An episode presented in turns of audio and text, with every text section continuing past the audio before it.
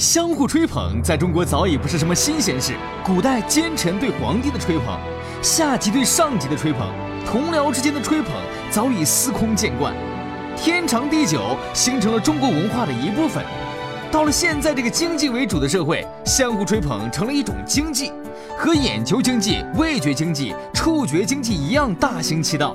相互吹捧既能体现知识，而且又非常经济。被吹捧者得到尊严，得到实荣；吹捧者得到利益。章子怡说范冰冰演技出众，范冰冰说章子怡非常敬业。奥尼尔说姚明应该排第一，姚明说总能从奥尼尔身上学到东西。冯叔说职场吹捧是经济，更是艺术。今天的风马牛吹捧大会，千万别错过。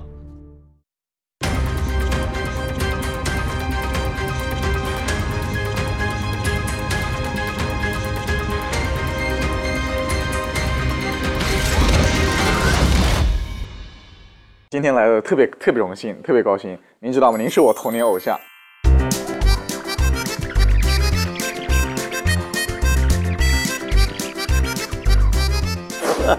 我高中时候那个那个高考作文写的还是你的您的例子呢。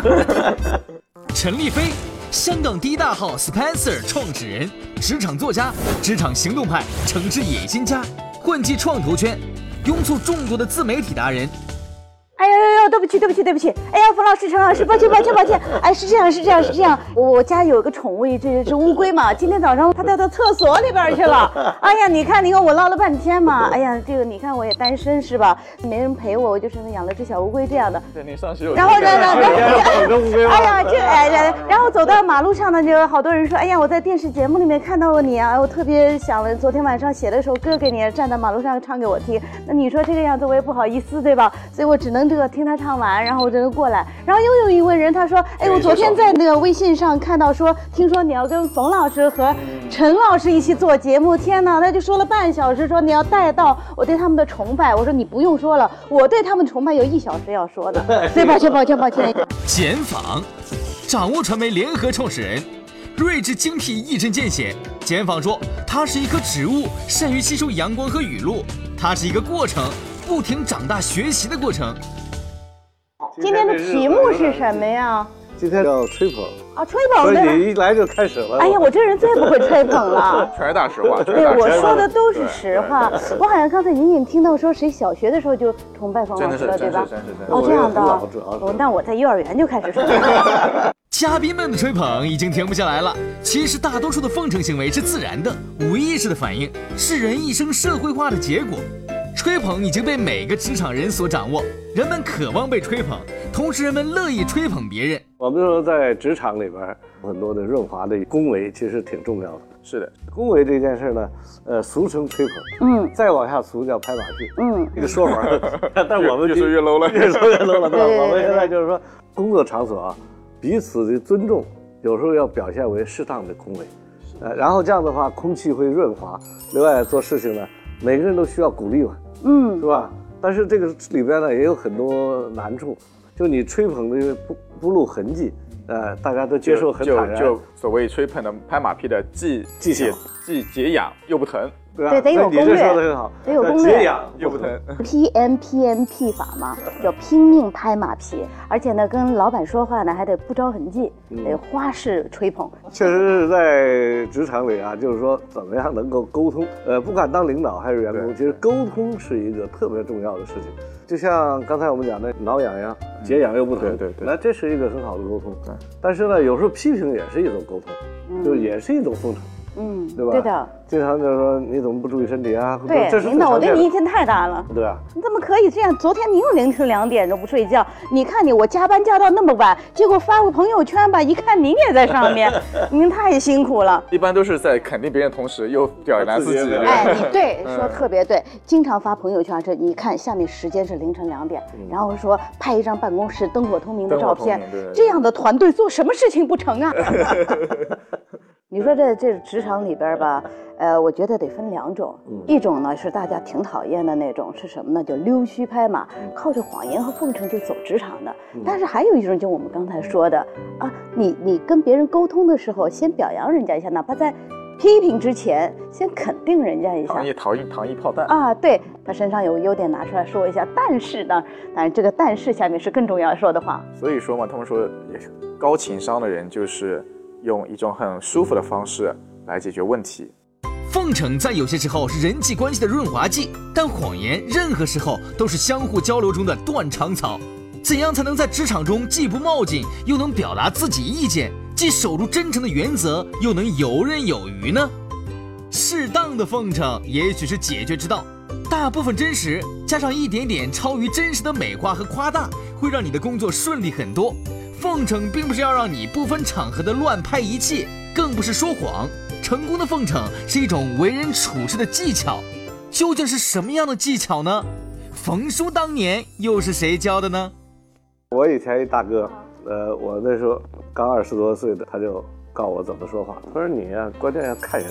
嗯，他说你要比如说他是谈职场，你不要跟他谈，你要跟他谈江湖，啊，对吧？有意如果。他是学工的，你要跟他讲历史；然后他是政治家，你要给他谈艺术。他谈的呢，你就吹捧，然后你就表达跟他不一样了。这样的话，就会显得你特别高级高级啊。然后呢，他也会对方反过来吹捧你，于是你们就会融融易易成为了莫逆之交。对对对我也有一个这个朋友，他曾经这么说过，他有一句神奇的话，嗯叫“请问您一路走来，点点点点”，一路走来了。就是因为他是小辈嘛，当时他去采访一个这个啊这个长辈，啊那个长辈没有时间，就跟冯老师一样嘛，哪有什么时间给你啊？结果他就在演那个老师演讲之后呢，拦住了他，没说多少，也没直接问那种特别傻的问题，请教您专业问题。他就说：“哎呦，您这一路走来，您的心路历程是什么？”结果人家跟他叭叭叭把自己的那个心路历程哇，三个小时真的跟他三个小时莫逆之交，后来在职场上帮了他很多事，所以我觉得很重要是什么？你让对方说他自己。对因为什么？你被吹捧以后啊，调动你那种优越感，然后让你感觉到很有力量。这时候别人再提出来，哎，帮我个什么忙，你就觉得不帮孩都不好意思上去了是吧？把话题引到对方身上，同时他能帮助你。对比如你有的时候跟老板去聊天，比如说你刚我加薪啊或什么的，嗯就您跟他说，就是老板在您年轻的时候，您那时候想获得职场的竞争晋级的话，您当时是怎么想？您有什么法子？哎呀，他一高兴都告诉你了。最有感触的就是说，不要相信任何的吹捧，在公开场合的吹捧。刚才那句话，我是埋了好多东西在里面的。比如说你在问问题的时候，你去假设一些事实，比如说冯老师，您是怎么样成为呃万通六君子的头牌的？对对对对对对对。就至于他是不是头啊，们也不知这件事情我们已经在这问题这么加以肯定了。已经很舒服了。对对对对对对，后来哪怕不是，你也都愿意装成是去回答我们我们这节目能播吗？我不是叫你坏啊，对啊，潘老师会怎么先认为？这基本上是我们拍客户马屁的一个一个做法，因为我们是广告公司嘛。我们到客户那边去的时候呢，比如说他是汽车厂，那我们就会在他的车厂门前拍一张。跟他的车相关的一张照片，比如说我们一个同事，哪位同事赶紧赶紧，哪位同事是开什么车的？哎，拍张照片，今天就坐着你的车到客户那边去，然后想各种各样的办法让客户知道我们是用他的车的。果然是个非常好的乙方。实际上就是说正面肯定也好啊，迂回拍对方优点马也好然后让对方舒服，哎呃，可以获取一些意外的奖励。对，但是也有做过的时候，这就成了谎言了。就是说我们讲的是奉承啊，就是还是善意的说。但是你这话到什么程度，你们就觉得转折就变成谎言，被别人听出来了，袁世凯呀、天朝日报啊，就单独印了一份给他，给他一份就给他一份报纸，吹捧他这个说这个天朝怎么好。但是其实他也知道，但是他也没说穿这个事儿，所以其实奉承啊，有时候也冒一个风险，就是转化为谎言被对方识破，结果呢，你不仅得不到任何好处，可能就归零了。所以这个你有什么建议，或者说你有什么观察？我觉得一定要基于基本面的一个事实。你说凤姐，您讲太漂亮了，这有点，这叫讽刺，是吧？这有点讽刺，这就是人家就觉得不舒服。以事实为基础，对，像三国似的，至少七分还是事实，三分虚构可以。倒过来可能有点被人揭穿了。对你比如说跟冯老师说，哎，你发型太帅了，冯老师就看看我白我一眼，对吧？那从不同维度看，发型是挺帅的。哎，我觉得也是，就很适合他。天哪，我们这两无耻吹捧呢，对吧？没有下线了是吧？下了，还是蛮多的。我知道这个人是赤裸裸拍马屁，但为什么有的时候老板会喜欢呢？其实老板不是神人，他内心也有脆弱的地方。这时候有一些拍马屁的人在那里，是其实在给他的心理能量在充电，给他自信。其实会给整个团队也更好。比如说公司现在就是遇到危机了，财务又不太好，但是你老板不能每天求一丧气说我们今天工作很很差，是吧？悲观还是我们正常情绪？其实不是，但你表示很乐观，说不定因为这种情况下真的就渡过难关了，对不对？嗯。所以我觉得这个还是要的。英文里面有一句话叫做 “You should fake it until you make it”，就是你要一直假装下去，直到你成为真的那一天。这个也是也有道理的，对不对？美国心理学家罗伯特·费尔德曼做过一个实验，在日常交谈时，他带上隐蔽的摄像机录下现场情景，统计结果令人惊奇：每人每天至少撒三个谎，而谎言又分为白谎言与黑谎言。白色谎言是善意的谎言，比如关于圣诞老人的谎言。有意隐瞒真相，被冠以白色谎言的头衔，并且值得原谅。黑色谎言是恶意的谎言，彻头彻底的撒谎，叙述的情况与现实完全不符。白色谎言的初衷是保护他人，黑色谎言则是为了保护自己。说白色谎言的人，没有人会受伤；黑色谎言则是为了自己的利益去欺骗他人。以前是江湖和职场是分不清楚的，对，所以我们那时候跟员工讲。基本上是从负面鼓励的，嗯，就讲它的残酷性，叫做“家破人未亡，妻离子不散，苦大没有仇 ”，就告诉你，你好好你想当老板想折腾，第一，你发现不离婚是不可能的，家破人未亡，但人都活着，前妻还在，前夫也在，呃，妻离子不散，离婚是离婚，儿子还是儿子，女儿还是女儿，最后苦大没有愁，你受了一肚子的委屈和苦，但你千万不能有跟谁结仇，嗯，也不能怨恨谁，嗯，哎。这样的话告诉员工，他其实当时这样，就创业人就比较少，大家一听，挺吓人，算了，凡是想好好过日子就不在这儿，嗯，然后剩下那些真的就沿这条路一路到走到黑了。你看我们这，就比如我们这六个，没有前妻的很少。天哪，女人千万不要嫁给创业者，真的，目标就是把你离了。你去看去，今天的创业者啊，你就去做个统计，其实确实百分之五十以上。都是有了前妻或前夫，都都这样。哎呦，我这是一个家婚姻还在，说明创业不成功。创业不成功，哎呦，是努力。本来冯老师熬了一顿好鸡汤吧，把我们杰芳老师都给人家淋里淋饭的泪光了，都已经，然后突然神转折。职场王八汤，嗯。所以有时候可以从负面去，也是一种激励，这样子就区分出普通人和真正想奋斗的人。其实这个就有点像，就是市场上告诉你，我们这个公司只招最优秀的人。哎，你启发我，就是说，其实像吹捧这种事情，不仅是呃下属对上司的，上司在聪明的一个方法里面，他也可以泛在的去吹捧他手下的人。我们吹捧别人啊，有时候是有一种尴尬，就是像猴子，猴子是你抓着别人的尾巴，看着上面的屁股，但经常你的屁股也被下边看。是的。所以的话，有时候吹捧的时候，有些人会有心理障碍，特别自视特别清高的人，嗯，他有刚想张口吹捧，他觉得别人看着我，是吧？觉得很不舒服，于是就不说了。相反，简单的人啊，我发现，自然的人，嗯，他反而或者受教育水平还低点的，他这种真帅，直接说，直接吹捧，对，他吹捧的就是你会觉得他不是谎言。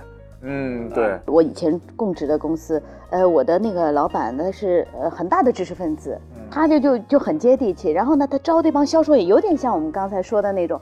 其实这种销售要面对很大品牌的，他英文都说不好，但是很奇怪，就是说像我们读过大学或者是研究生，去 pitch 那些大客户的时候，反而会羞涩紧张。哎呦，对方的 CEO 来了，对方的谁来了，话也说不出来。但是就是他招的那几个特别没文化、高中水平的这几个销售员。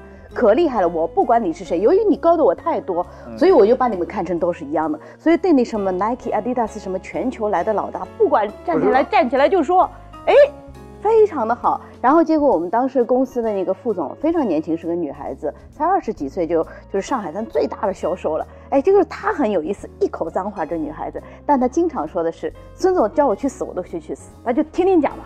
然后呢，他呃他他如果公司败了，我跟他一起要饭。我我觉得这个就是属于就是公司管理里面就是上下级相互很高级的一种奉承。比如说我自己在管理我的公司和团队的下属的时候，我是强调狼性文化的，我是强调说，因为只有你优秀，我们这个平台够好，你优秀就是才有这样的人在我们这边工作一两年之后，就等抵上人家十年的工作经验，对吧？然后跟大家讲，如果你想找个普通的平台，你去其他地方好了没关系，那他反而反而觉得别人是被压榨。倒过来倒过来是表扬他，就我觉得直接的表扬或奉承员工反而效果不好，会把他养的就是。不好，嗯，但你不断去压榨他，同时你给他一种精神上的自豪感和就优越感，嗯，反倒这样的话，不仅是对工作效率和对自己的提升会更好。要激励员工，你要肯定员工的优点，其实老板的态度很重要。好的老板叫接地气，对的。最好的老板就是地气。自欺其实也很重要，就是自己吹捧自己啊。对对对。因为你自己不吹捧自己啊，就面临一个你不够自信。对。呃，我记得我在硕士毕业的时候，都是喝毕业嘛，喝酒嘛。嗯。然后那时候校长过来，校长是一个部长，校长就过来，每个人讲两句啊，他说大家有什么感想啊？我也不知道喝酒还是，我就说了一个话，我就说，以后毕业了。最重要的是巴结群众，重用自己。巴结群众，大家当时都说这是他说的啥意思？我说当时我可能喝点酒，我就说我说领导呢，大家都巴结，嗯，那都巴结领导怎么办？领导一定巴结群众，嗯，所以我要我要做一个特殊群众，前排群众，嗯，不做后排群众，那我跟领导关系比那些巴结领导关系还好。那个老师说你还挺聪明。我后来说重用自己，我说领导不可能重用你，对，我得重用我，我得把我当块料。我认为我是个人才，我让我自己该做的事做了，然后领导不得不提拔我，因为我已经努力了。其实这么吹捧的，当然领导也给吹捧了，领导也觉得我很有眼光，你看这学生不错。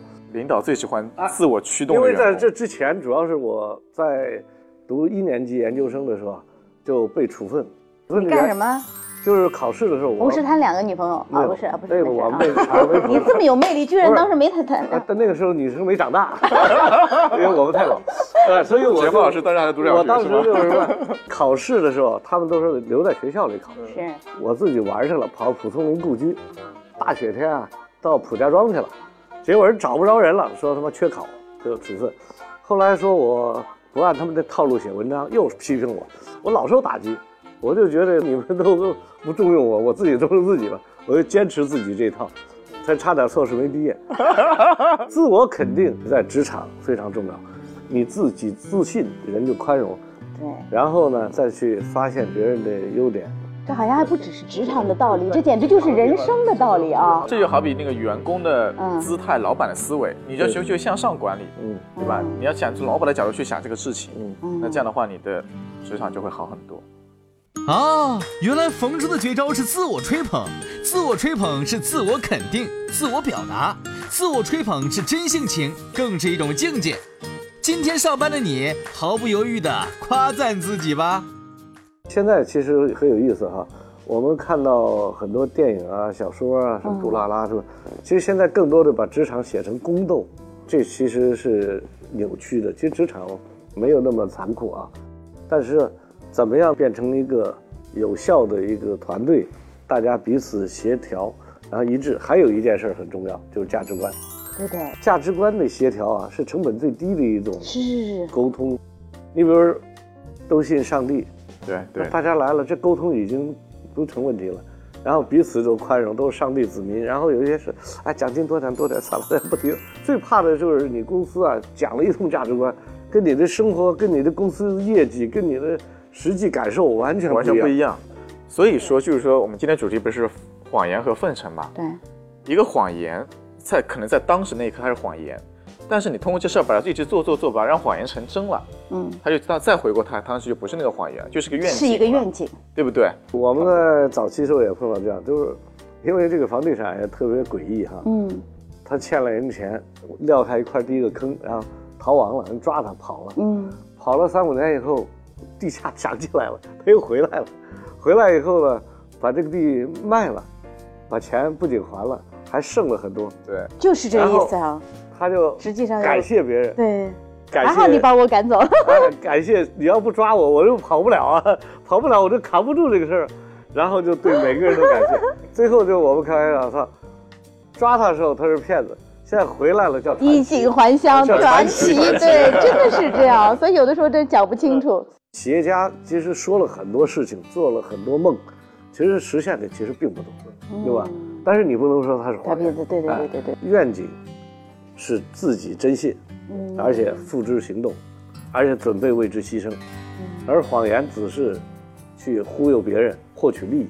所以在职场当中，我们还是要提倡和追求一个公司要有愿景使命，呃，彼此之间要要自己要相信，要相信对。吧？另外呢，确实不能有谎言。而且现在互联网时代吧，其实越来越透明，你瞒不住什么。对，以前做做做企业，什么利润什么的，老板守得死死的，财务部这么小锁弄得严严的，今天不可能啊所，以他自己在网上去非常透明。到税务到对，如果你想上市的话，你直接就直接查啊。所以我们把这个事儿掰扯清楚以后嗯，其实我们走到任何社会上、任何一个组织里，其实都需要。是的啊，并不是说只是在职场。职场调查发现，那些在工作中经常奉承上司的人，通常要比一门心思埋头苦干的人成功。调查人员专门对正在找工作的学生进行了调查，发现，在面试时经常不经意对面试官说好话的学生，要比那些希望只凭着自身能力在一堆面试者中脱颖而出的人更容易得到职位。讨好老板并不是件坏事，只要你用对方法，就能让老板成功的粉上你，为你的职场之路添砖加瓦。我们的心结在于，有时讨好的话真的很难说出口，这是因为你没有掌握好奉承的度。如何掌握好这个度？且听冯叔说。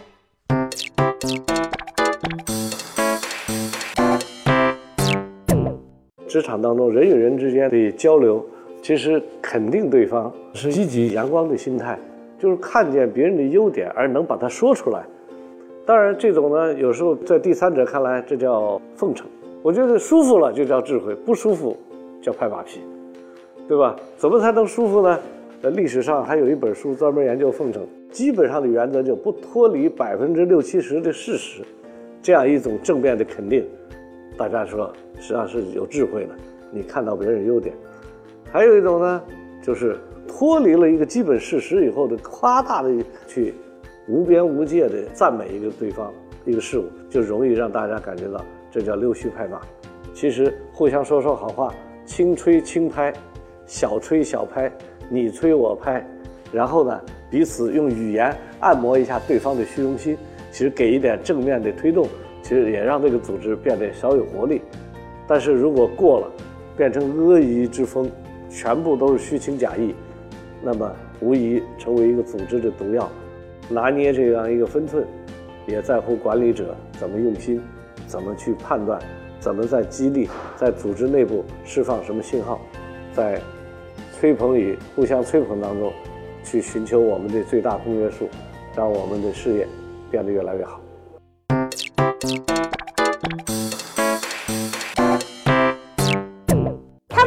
吹捧我，是对我最大的吹捧，因为说了顶级美女不用说 说好看真的，他得夸我智慧。很很少见过这种美貌与智慧并重、英雄与侠义化身的女性，是吧？明明可以这个靠这个什么才华吃饭，对吧？对非得靠啊，非得颜靠颜值。说错了，明明可以靠颜值吃饭，非得靠才华。确实已经觉得没有用用什么办法来夸奖你，因为你比所有我见过人都好。录下来，录下来，录下来这句话，哎，把那个短视频 啊，那个冯老师对着我说话那句录下来。哎呦天哪，一刀不剪，放给老公看。一刀不剪。哎呀，你平时别嫌弃我了啊，有的是人夸我好呢。